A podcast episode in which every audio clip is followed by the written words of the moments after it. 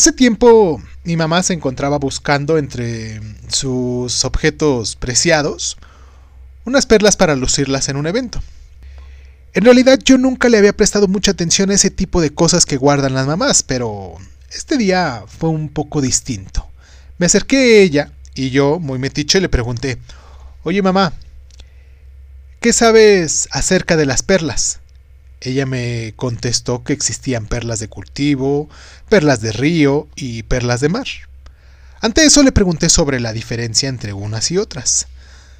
Su respuesta fue que las perlas de cultivo son perfectamente redondas. Las del río tienden a ser un poquito más pequeñas. Y las de, mar las de mar tienen unos bordes y no son del todo redondas. Y ya en plan de, de quise saber cuáles son las más caras o las más difíciles de encontrar. Ella, a un paciente ante tanta pregunta, me respondió, aunque no lo creas, hijo, las de mar, con sus bordes y sus deformes, eh, son las más apreciadas y auténticas. Son también muy especiales y difíciles de encontrar. Y yo dije, wow.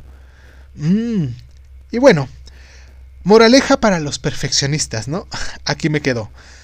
Todo el tiempo tratamos de ser lo mejor posible, sin embargo, cuando queremos ser perfectos, con el tiempo vamos perdiendo nuestra forma natural.